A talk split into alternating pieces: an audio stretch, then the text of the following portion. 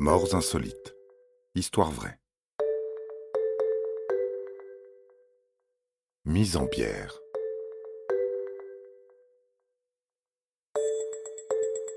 Il fut un temps où il valait mieux ne pas faire partie de la noblesse et être condamné à mort.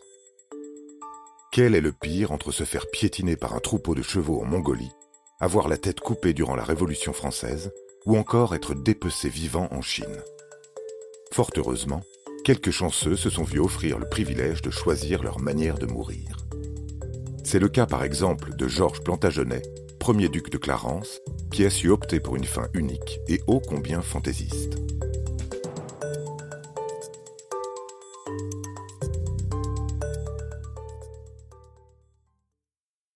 Nous sommes en février 1478. Georges Plantagenet est alors enfermé au sommet de la Tour de Londres embarqué dans une sacrée panade. Il faut dire qu'il l'a un peu cherché. On lui reproche notamment d'avoir fomenté par sorcellerie la mort de son frère, Édouard IV, roi d'Angleterre. Ce dernier, superstitieux de nature, aurait eu vent d'une prophétie selon laquelle les héritiers d'Édouard, tels que lui, sont systématiquement tués par un membre de leur famille dont le prénom commence par un G.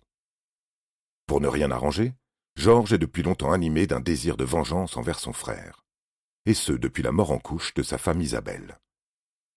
Pour faire court, une banale histoire de famille qui vire au vinaigre et qui entraîne la peine de mort pour notre cher duc, toujours emprisonné dans sa cellule. Alors que la tradition souhaite que sa tête soit coupée, une décision inattendue est prise. Le Parlement des charges lui donne la liberté de choisir le mode d'exécution. Plutôt inspiré par cette perspective, les pensées de Georges voguent jusqu'en Grèce, au large du Péloponnèse, où se situe une ville fortifiée que l'on nomme Malvoisie. Cette cité possède un cépage et exporte jusqu'en Angleterre un petit vin fameux dont il raffole tant. Ça y est, Georges s'est décidé. Le 18 février 1478, jour de sa mort, il ordonne que l'on fasse venir une énorme barrique vide dans laquelle il s'installe. Le tonneau est scellé, seul un trou permet au bourreau de le remplir avec des litres et des litres de vin rouge. Voilà comment le duc de Clarence est parti noyé dans l'ivresse et dans la malvoisie.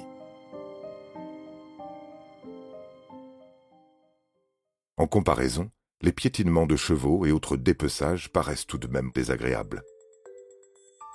On en vient presque à regretter que les bourreaux de l'histoire n'aient su être aussi inventifs, aussi raffinés, que ne l'était Georges Plantagenet. Vous avez aimé cet épisode? N'hésitez pas à le commenter, à le partager et à le noter. À bientôt pour de nouvelles histoires.